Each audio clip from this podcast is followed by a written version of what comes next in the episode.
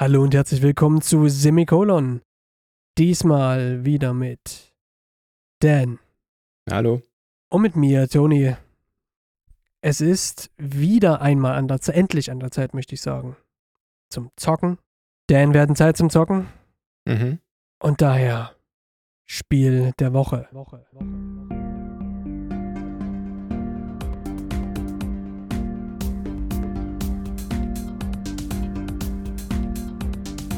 Denn was hast du nicht weglegen können? Welches Modul war heute auf, äh, war diese Woche auf Dauerdurchlauf in deinem Gameboy? In meinem Gameboy lief aktuell tatsächlich 12 Minutes. 12 Minutes, äh, ich verarsche euch. 12 Minutes erschien gar nicht auf dem Gameboy. Ihr werdet total schockiert sein. Erschien ähm, vor ein paar Wochen erst im Game Pass für die Xbox. Ich glaube am 19. oder 18. August. Und ähm, ist ein richtig interessantes Spiel, hat mich äh, schon alleine von den, von den Fotos relativ gut gekriegt, ähm, als es beworben wurde. Und ja, ich habe es mal angetestet. Ist auch tatsächlich relativ, ja, also wirklich heißer, sage ich jetzt mal, für die aktuellen auch Streamer, die, die auf Twitch unterwegs sind, die spielen das auch mehr oder weniger durch. Genau, was ist äh, 12 Minutes? Worum geht's da? 12 Minutes ist ein, ich sage jetzt mal, Rätselspiel. Basiert so ein bisschen auf Point and Click ähm, aus der Top-Down-Perspektive, also so aus der Vogelperspektive. Du spielst einen Mann, der höchstwahrscheinlich, sage ich jetzt mal, von Arbeit nach Hause kommt und äh, in seine Wohnung geht, äh, wird von seiner Frau begrüßt, die hat ihn ein bisschen überrascht und ähm, ein Dessert vorbereitet und es passieren bestimmte Dinge.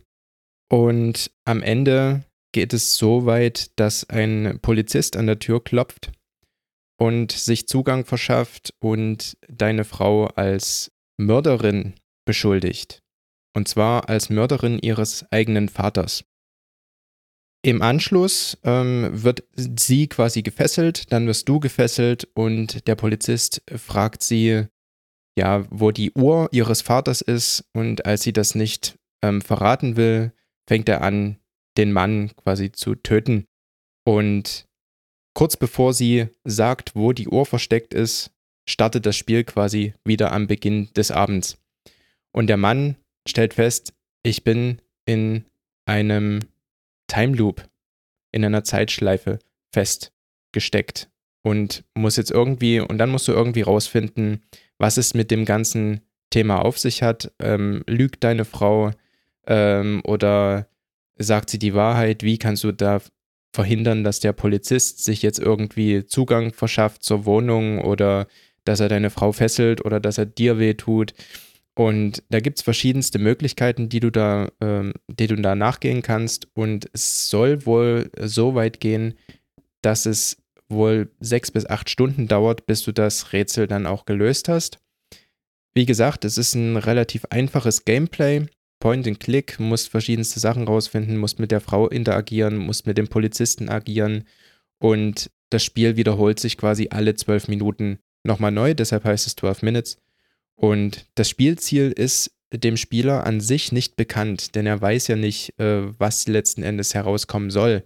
Soll rauskommen, dass die Frau festgenommen wird, äh, dass die Uhr gefunden wird, dass der Polizist ermordet wird man weiß es am Ende nicht. Und ich fand es einen sehr interessanten, sehr, sehr interessanten Aufbau für ein Spiel und tatsächlich mal etwas, das von meiner Seite nicht sehr storylastig in diesen Podcast eingebracht wird.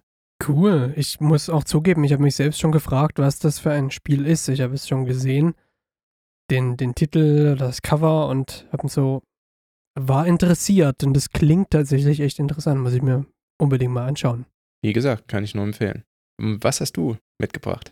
Ich habe den einen oder anderen wird es wahrscheinlich nicht verwundern. Ich war extrem erfreut, als es angekündigt wurde. Ich war noch erfreuter, als ich es dann endlich spielen durfte. Und zwar habe ich gespielt diese Woche sehr, sehr intensiv Quake 1. Tatsächlich mal wieder ein großer Titel. Ja, ein sehr, sehr großer Titel. Ich habe Quake 1 wirklich seit vielen, vielen, vielen, vielen Jahren nicht mehr gespielt. Also es, mein letztes Mal Quake spielen am PC, das ist sicherlich, hm, reicht bestimmt nicht, wenn ich jetzt 15 Jahre sage, aber nennen wir es 15 Jahre her. Nun gut, Quake 1 ist zurück, der Klassiker unter den First-Person-Shootern. erstrahlt in 4K und zwar für eigentlich alles Mögliche. Für Windows, für Switch, Xbox One und Series X, PS5 und PS4. Beinhaltet auch alles, was man haben will, alle Nachbesserungen, alle DLC und ist schön aufpoliert. Ich muss sagen, Quake ist auch nach all den Jahren immer noch immer noch etwas ganz Besonderes. Also es ist nicht einfach nur ein etwas anderes Doom, sondern was It Software damals geschaffen haben, ist einfach was, was seinesgleichen sucht, was die Atmosphäre angeht. Soundtrack von Trent Reznor, Nine Inch Nails, ist immer noch grandios. Viele feiern nach wie vor den Soundtrack nach all den Jahren als den besten Spiele-Soundtrack. Ich gehöre zu der Fraktion, die mindestens sagt, ähm, ist eine, einer der besten Spiele-Soundtracks.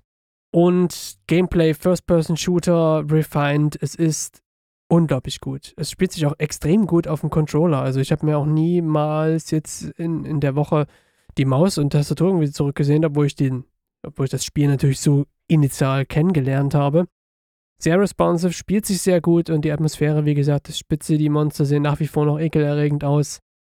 Und was mir auch sehr, sehr zusagt, ist, sind die kurzen Level. Also verhältnismäßig kurzen Level. Man ist schnell mal durch und kommt dann in diesen Loop rein, in diesen, wie in der letzten Folge beschrieben bei Akane, in diesen Zen-State, wo man halt einfach spielen kann. Und es macht echt Laune. Also wahrscheinlich könnte man das durchaus auch als First-Person-Muffel mal versuchen, weil es doch irgendwie was anderes. Also die Geschwindigkeit ist eine andere, mit der man spielt. Die Monster, die Gegner selbst sind anders. Also das ganze Spielprinzip, es läuft darauf hinaus, natürlich Shoot to Kill, aber irgendwie so die Architektur, es ist, es ist schwer, das, das in Worte zu fassen, was das, was Quake ausmacht.